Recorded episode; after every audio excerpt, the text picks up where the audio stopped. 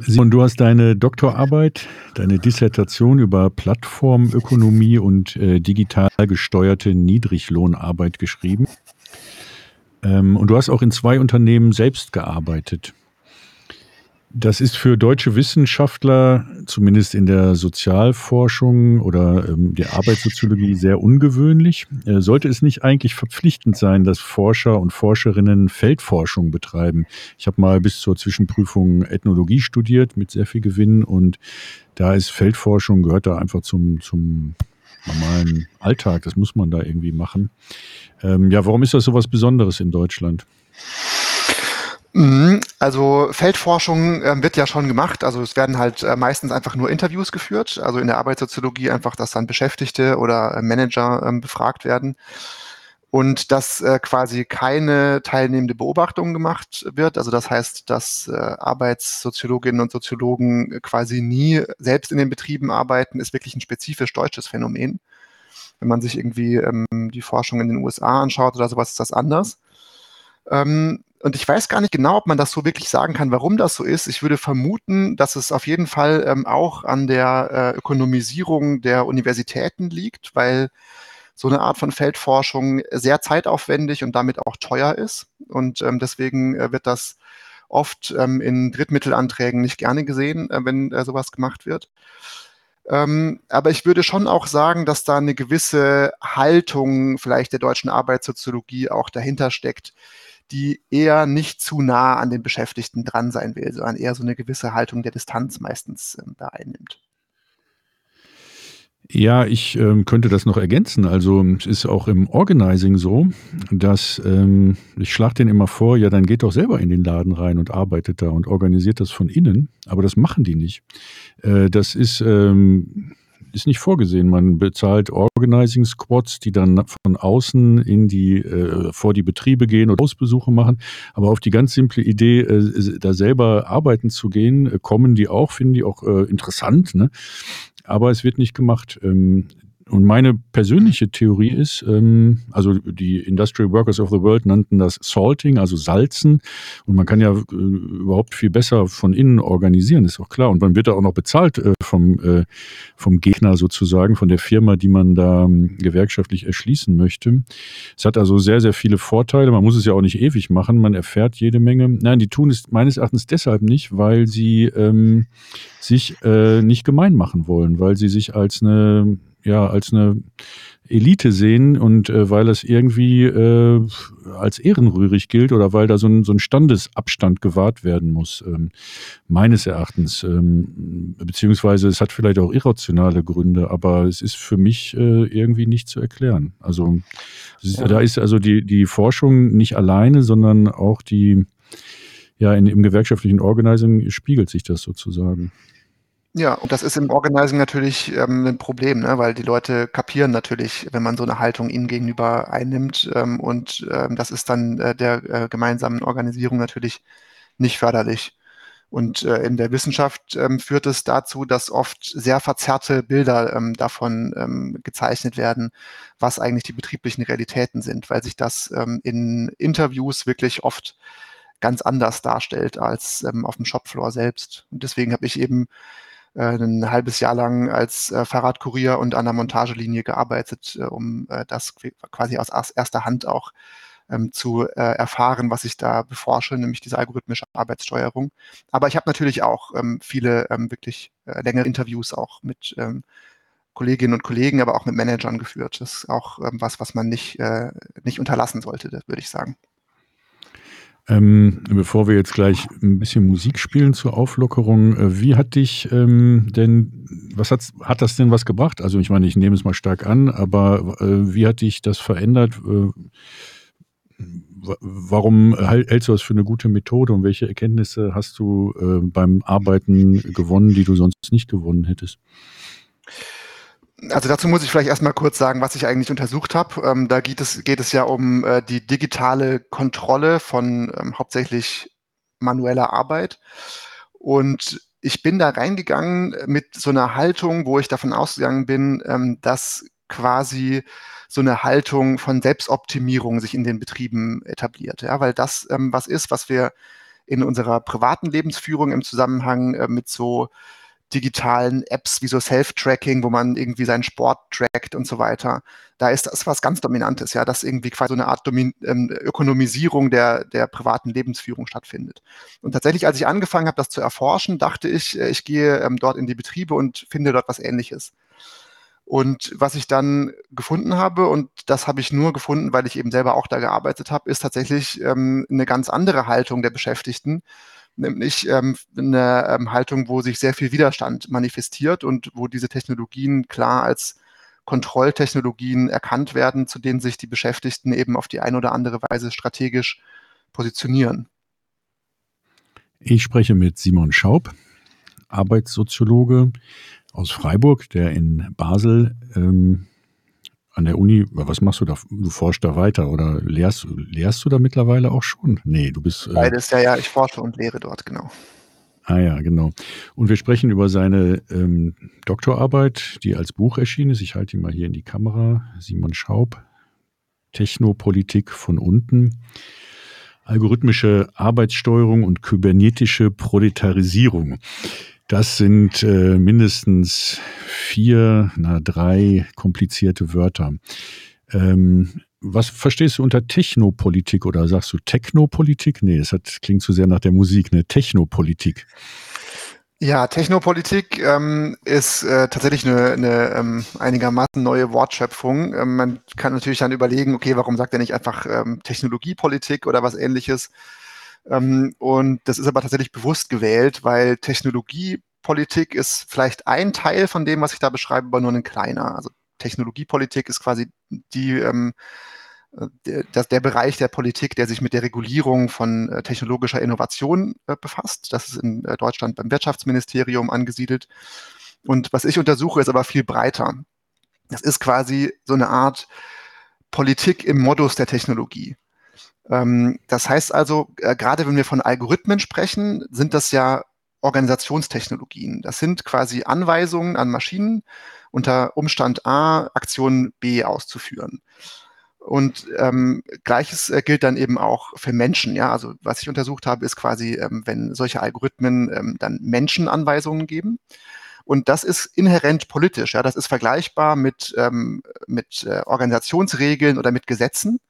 Und während wir da ähm, quasi keine Schwierigkeiten damit haben, das als politisch zu verstehen, ist das bei ähm, technologisch festgeschriebenen Regeln oft schwieriger. Und das möchte ich unterstreichen, dass das quasi ähm, an sich quasi schon ähm, eine, eine Form von, von Politik ist und von, von ähm, Organisierung von Handeln. Und mir ist aber auch wichtig, quasi ähm, gegenüber diesem traditionellen Politikbegriff, der so eine ähm, Staatspolitik äh, betrifft, äh, eben auch auf eine Politik von unten zu verweisen, die oft ähm, nicht in den Blick genommen wird, ähm, nämlich ähm, die Frage, wie sich Beschäftigte eben auch solche Technologien aneignen können. Mhm. Äh, du verfolgst die These, dass ähm, der derzeitige Schub in der äh, Plattformökonomie oder in der digitalen Steuerung von Arbeit ähm, aus Krisenzyklen des Kapitalismus erklärbar ist oder dass äh, jeder dieser Innovationsschübe oder Veränderungsschübe äh, aus der Krisenhaftigkeit, Krisensituation auch äh, entstanden sei. Also hier reden wir ja äh, technisch erstmal über Smartphones oder ähnliche Handgeräte, eine breite mobile Internetverbindung. Dinge, die es also 2001 oder 2002 noch gar nicht gab. Ne? Ähm, das ähm, Apple äh, das iPhone war, glaube ich, das erste Smartphone. Was weiß ich gar nicht mehr, wann das überhaupt rauskam. Aber und dann, dass überall WLAN existierte oder ein Netz, mit dem man diese Daten empfangen konnte, gab es ja auch noch nicht. Ähm, aber ja, du äh, sagst jetzt, äh, es hat jetzt einen Aufschwung immer dann gegeben, wenn es eine tiefe einschneidende Krise gab und du kommst auch auf den tendenziellen Fall der Profitrate, wie ich das sehe. Also einer Theorie, die auf den guten alten Karl Marx ähm, zurückgeht. Ähm, ja, das ist erstmal ähm, mir gar nicht so fremd, weil ich äh, selber mit diesen Theorien schon lange zu tun habe, aber in der Arbeitssoziologie ist es erstmal ungewöhnlich, oder? Stieß das nicht auf Widerstand? Und wie würdest du äh, diese ähm, These belegen? Also es geht vor allem um die Frage von Investitionen. Das ist das, was Technologie treibt. Also ähm, was wir in den Betrieben sehen, was da an Technologie implementiert wird, ist nicht bestimmt davon, was technisch möglich ist, sondern es ist bestimmt davon, was sich als Investition lohnt. Das ist quasi die zentrale Logik für die Implementierung von Technologien ähm, in der Arbeitswelt. Und da können wir quasi ähm, eine längerfristige globale Dynamik ähm, ähm, ja, beobachten seit den 1970er Jahren, ähm, nämlich einen Rückgang der Investitionsquoten in die Produktion. Das heißt also, ein immer kleinerer Teil der Gewinne aus der Produktionssphäre wird quasi in Produktionskapital, also zum Beispiel in An Anlagen, Maschinen und so weiter zurückinvestiert. Und zwar deshalb, ähm, weil aufgrund von verschiedenen Krisenerscheinungen diese Investitionen ähm, als riskant und wenig profitabel erscheinen. Und profitabler ähm, erscheint es ähm, dem Kapital meistens, äh, Geld in Finanzmärkte zu investieren. Das liegt einerseits daran, ähm, dass sie da ähm, weniger, dass das in, die Investition dort weniger gebunden ist und im Krisenfall auch schnell wieder abgezogen werden kann und dass die Gewinne dort höher sind. Das stellt aber für die Arbeitswelt oder für die, für die Produktion eine krisenhafte Entwicklung dar, weil kapitalistische Produktion ja nicht einfach ähm, quasi ähm, stagnieren kann oder auf, einem, auf demselben Stand einfach immer weiter operieren, sondern die muss quasi sich steigern, muss also rationalisiert werden. Das heißt, wenn da weniger investiert wird, dann hat die Produktion ein Problem. Ähm, und meine These, und das kann man auch mit äh, ökonomischen ähm, Zahlen ist, ähm, dass ähm, Software eine ähm, zunehmend attraktive äh, Rationalisierungsalternative zu ähm, zum Beispiel robotähnlichem ähm, materiellem Kapital geworden ist. Und zwar eben deshalb, weil Software einfach billiger ist als avancierte Robotik, flexibler eingesetzt werden kann. Also damit können verschiedenste Arbeitsprozesse gesteuert werden. Und es macht es vor allem möglich, viel billige Arbeitskraft einzubinden ähm, in die Produktionsprozesse. Äh, senkt also die Lohnkosten. Das ist ähm, tatsächlich ziemlich wichtig. Und man kann äh, ähm, sozusagen insgesamt bei den ähm, Produktionsquoten ähm, eine Entwicklung ähm, seit den 1970er Jahren beobachten, wo das sogenannte immaterielle Kapital immer größere Bedeutung ähm, gewinnt. Das ist, sind eben solche Sachen wie Software. Und seit der Finanzkrise 2008 hat das tatsächlich auch absolut das, äh, die Investitionen in das materielle Kapital überholt. Das heißt also, das spielt tatsächlich eine ähm, große ähm, Rolle. Und ähm, diese ganzen ähm, äh, Diagnosen von, von ähm, bevorstehender technologischer Arbeitslosigkeit aufgrund von Automatisierung und so weiter ähm, halte ich ähm, deshalb für unplausibel, weil das ähm, technikdeterministische äh, Prognosen sind. Die gehen quasi einfach nur davon aus, was technisch möglich ist. Und wie ich aber argumentiert habe, ist das nicht ausschlaggebend. Mhm. Das verstehe ich soweit. Ähm, und ähm, mir fällt dazu allerdings ein, dass äh, ja auch eine riesige Finanzblase existiert. Also äh, ich habe mich jetzt mit Gorillas Flink, also mit diesen Flash-Supermärkten beschäftigt und mit den Besitzverhältnissen dort und den Investoren. Und ich glaube, Gorillas hat über drei Milliarden an Geld eingesammelt, Flink auch ungefähr ich weiß nicht, wie es bei dem dritten Konkurrenten Getir ist, äh, die ähm, liefern sich da also einen erbitterten äh, Konkurrenzkampf und die verbrennen ja geradezu Geld. Also mhm. da ist bei mir jetzt eher äh, die umgekehrte, vielleicht ist das auch gar kein Widerspruch, aber ich sehe es eher so, äh, da ist äh, eine Blase, eine Finanzblase, viel zu viel Geld da und die suchen jetzt händeringend nach Investitionsmöglichkeiten und äh, pumpen das da rein und ja, diese Firmen sind also komplett weit davon entfernt, profitabel zu sein oder Return on Investment zu bekommen, äh, sondern da wird einfach nur Geld verbrannt in der Hoffnung, dass man selber irgendwie übrig bleibt und ähm, den Markt dann äh, beherrscht, aber es ist ja hochriskant und hochspekulativ. Äh, es ist doch, äh, da steckt doch auch schon so eine Krisenhaftigkeit hinter und auch irgendwie eine Verzweiflung, oder? Ja, ja, klar. Also das ist ähm, auch ein ähm, Teil dieses Finanzialisierungsphänomens, ja, also dass ähm, man diese großen ähm, Risikokapitalgeber ähm, hat, die eben sich von Investitionen in solche ähm, Technologien oder in solche sogenannten Startups ähm, versprechen, dass sie eben ganze Märkte revolutionieren können. In den meisten Fällen, also wirklich in 99 Prozent der Fälle funktioniert das nicht und das Geld ist danach weg. Aber wenn es eben einmal funktioniert, dann äh, wirft das halt potenziell sehr viel Profit ab. Aber das ist ja was, was man auch nicht nur in dieser sogenannten Plattformökonomie, über die jetzt alle reden, äh, beobachten kann, sondern das ist eben was, was die ganze Ökonomie betrifft. Also auch wenn man sich zum Beispiel die äh, traditionellen Automobilkonzerne anschaut, ist das ja vom, vom ähm, äh, Umsatz her, ähm, mittlerweile sind das eher ähm, Banken mit äh, angeschlossener Autoproduktion. Ähm, also sozusagen einfach von, von der Bedeutung ähm, äh, dieses Finanzsektors her. Und das, äh, und das wäre wär eben mein ähm, arbeitssoziologisches Argument, hat eben ganz handfeste Rückwirkungen darauf, wie unser Arbeitsalltag aussieht. Eben zum Beispiel dadurch, dass wir dann ähm, anstatt quasi produktionssteigernde Maßnahmen und äh, wie Robotik oder sowas ähm, einzusetzen, eben ähm, von Algorithmen gesteuert werden und unsere Arbeit äh, quasi dequalifiziert wird und verdichtet wird. Ja, Simon, äh, sprechen wir über Widerstand. Ähm, was sind die neuen digitalen Machtressourcen, wie es in deinem Buch heißt? Die Machtressourcen auf unserer Seite, also auf der Seite der Beschäftigten, Gewerkschafterinnen, äh, der Widerständigen im Betrieb. Ja, also es wird ja ähm, oft auch irgendwie in, in der kritischen ähm, wissenschaftlichen und politischen Debatte der Eindruck vermittelt, ähm, dass wir es irgendwie mit einer totalen Überwachung in diesen ähm, digitalisierten Arbeitsverhältnissen zu tun haben und einer vollständigen Atomisierung der Beschäftigten und die quasi gar nichts mehr tun können. Ähm, das ist falsch meines Erachtens. Wir haben es zu tun mit ähm, einer Veränderung des Kontrollregimes. Das kann man ähm, quasi vereinfacht so zusammenfassen, dass ähm, quasi eine Ebene von mittlerem Management, so Vorarbeiter, ersetzt werden durch ähm, automatische Systeme. Ähm, das ähm, verschärft Kontrolle auf gewisse Weise, es eröffnet aber auch neue Autonomiespielräume.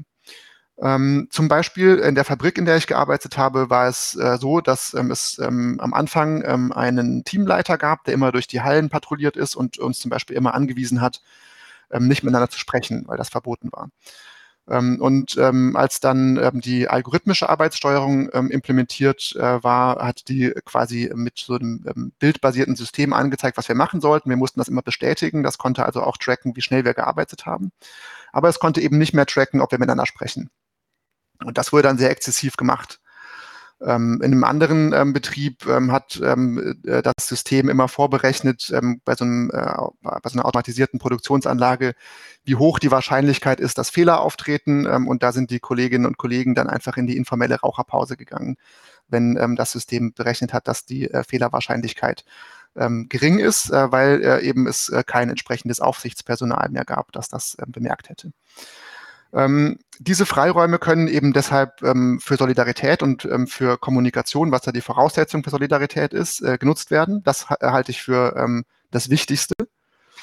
Ähm, wenn wir über Machtressourcen sprechen, ist aber auch wichtig, ähm, dass diese Systeme verwundbar sind. Ja? Also digitale Systeme lassen sich meistens sehr einfach ähm, äh, ja, austricksen, außer Kraft setzen. Das muss man wirklich kein Hacker sein, sondern ähm, äh, wenn man das ein bisschen benutzt hat, findet man das sehr schnell raus. Also zum Beispiel kann man ähm, so äh, ja, Inventarsysteme ähm, einfach allein ähm, dadurch, ähm, dass man ähm, bestimmte äh, Waren an einem falschen Ort platziert, ziemlich schnell zum kompletten Crash bringen. Ähm, das äh, wurde auch gemacht von, von äh, Beschäftigten in den Betrieben, die ich untersucht habe, um tatsächlich gegen so Arbeitsverdichtung und so weiter zu protestieren und sich quasi Verschnaufspausen zu organisieren.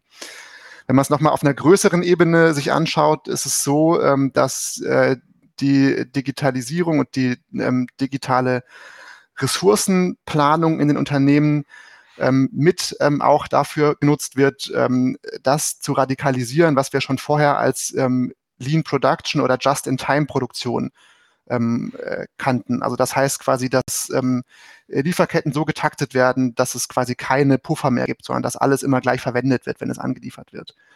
Und das heißt aber auch, dass diese Lieferketten sehr ähm, äh, leicht zu unterbrechen sind und man dann sehr viel Druck ausüben kann. Also es gab zum Beispiel ähm, äh, jetzt vor, vor ein, zwei Jahren einen Streik bei einem äh, Motorenwerk ähm, von äh, Audi in Ungarn, die dann genau aufgrund dieser ähm, digital rationalisierten Lieferketten sofort ähm, mit ihrem Streik ähm, die gesamte zentraleuropäische Autoindustrie lahmgelegt haben und dann ähm, 18 Prozent Lohnerhöhung durchsetzen konnten. Das heißt, äh, das, das würde ich auch noch als wichtige Machtressource einschätzen. Naja, und dann ähm, ergibt sich die, Auto die Organisierung auch aus dem grundmenschlichen Bedürfnis, irgendwie Kollegen zu haben. Und äh, solche Firmen wie Deliveroo, für die bin ich zeitweilig in Köln mal so aus Recherchegründen auch gefahren, die, da gibt es niemanden mehr, den man erreichen konnte. Man, äh, es war im Grunde äh, da irgendwie mit dem Management Kontakt aufzunehmen, war ungefähr, als wenn man mit Facebook irgendwie äh, kommunizieren wollte. Die existierten quasi gar nicht. Also das äh, hinterlässt einfach schon mal einen ziemlich großen Frust und zweitens äh, organisiert die Firma einen nicht, also organisieren die Leute sich dann irgendwann selber in so Stammtischen. Das finde ich auch noch eigentlich einen schweren Fehler äh, des, des Managements, dass da überhaupt gar keine, ja, dass man quasi davon ausgeht, der, die Leute sind gerne atomisiert, äh, atomisierte Einzelkämpfer, die da alleine rumfahren. Das ist natürlich auch ein völlig falsches Menschenbild, was da meines Erachtens hintersteckt, nicht wahr?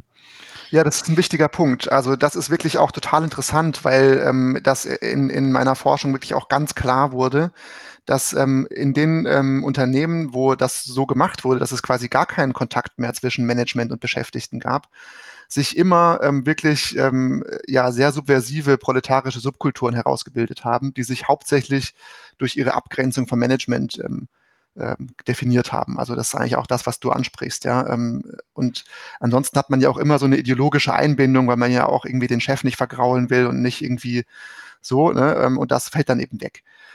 Das ist auf jeden Fall ein ganz wichtiges Element.